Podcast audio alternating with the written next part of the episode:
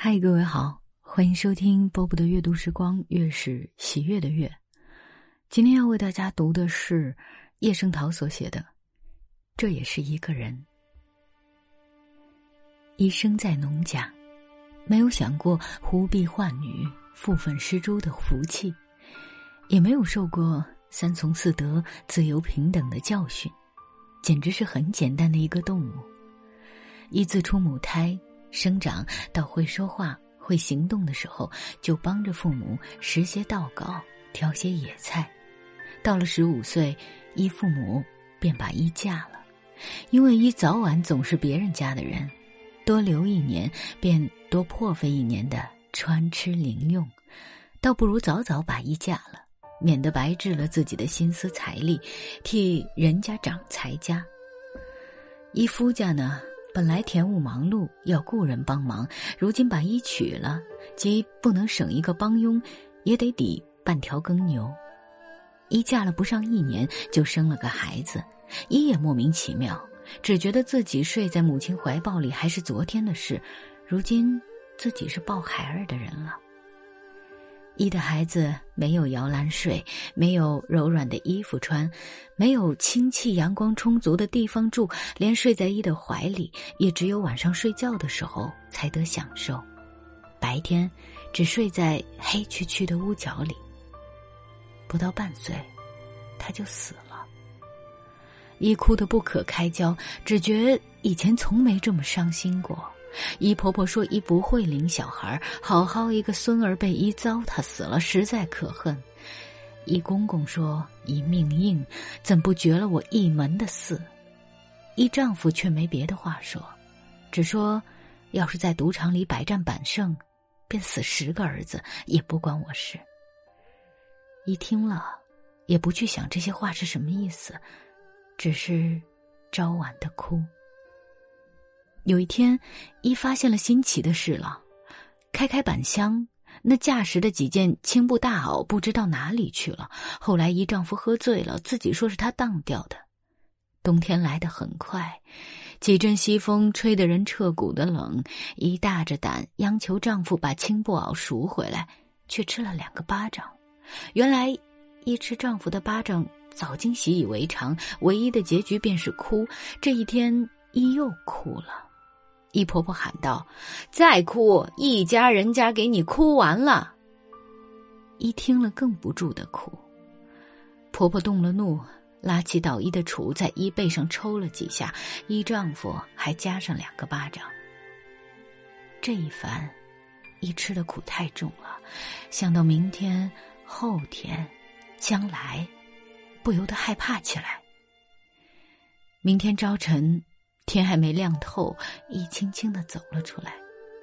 私信一丈夫还没醒，西风像刀，吹到脸上很痛，但是一觉得比吃丈夫的巴掌痛的轻些，也就满足极了。一口气跑了十几里路，到了一条河边才停了脚步。这条河里是有航船经过的。等了好久，航船经过了，依旧上了船。那些乘客好似个个会催眠术似的，一见了一便知道是在家里受了气私自逃走的。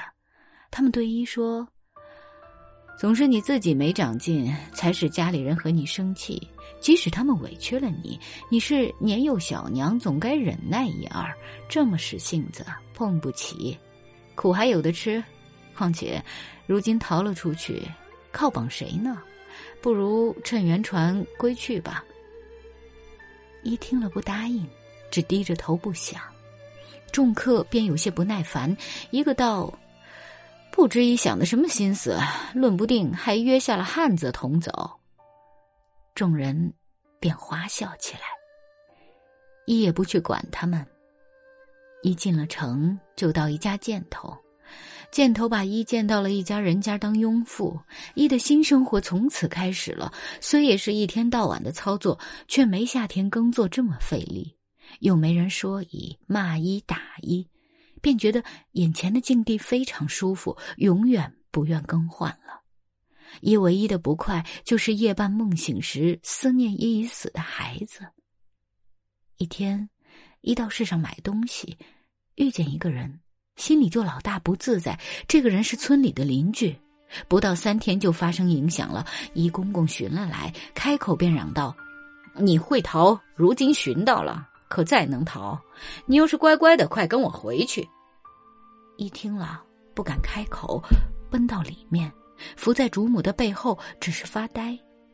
主母便唤一公公进来，对他说：“你媳妇为我家帮佣，此刻约期还没满，怎能去？”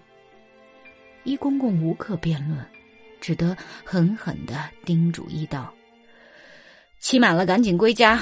倘若再逃，我家也不要你了。你逃到哪里，就在哪里卖掉你，或是……”打折你的腿。一觉得这舒服的境地转眼就成空虚的，非常舍不得。想到将来，更害怕起来。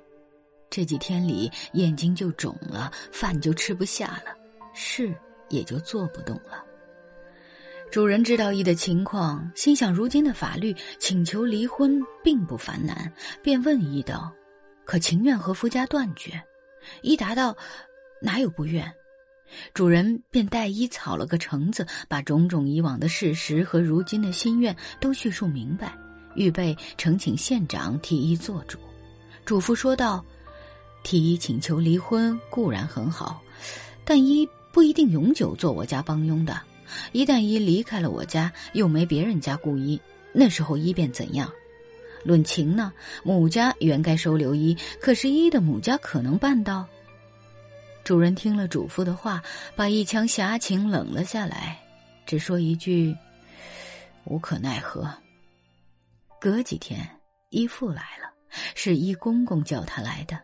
主妇问他：“可有救你女儿的法子？”他答道：“既做人家媳妇，要打要骂，盖由人家，我怎能做得主？我如今单是传一公公的话，叫一回去罢了。”但是。依仗着主母回护，没有跟依父同走。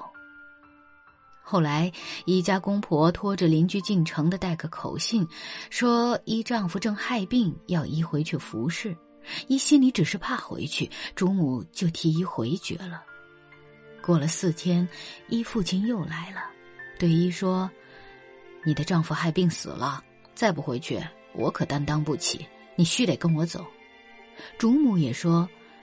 这一番，你只得回去了，否则你家的人就会打到这里来。一见眼前的人没一个不叫一回去，心想这一番必定应该回去了，但总是害怕，总是不愿意。一到了家里，见丈夫直僵僵的躺在床上，心里很有些悲伤，但也想，他是骂我打我的。一公婆也不叫一哭，也不叫一服孝，却领一到一家人家，受了二十千钱，把一卖了。一的父亲、公公、婆婆，都以为这个办法是应当的，他们心里原有个成立，不种了田便卖耕牛，一是一条牛，一样的不该有自己的主见，如今用不着了，便该卖掉，把一的身价充一丈夫的练费。便是一最后的义务。好了，我们再回想一下这篇文章，它的题目叫《这也是一个人》。你相信吗？在有一些地方，还有一些女孩是这样的。嗯，今天就是这样。我是波波，跟大家说晚安了。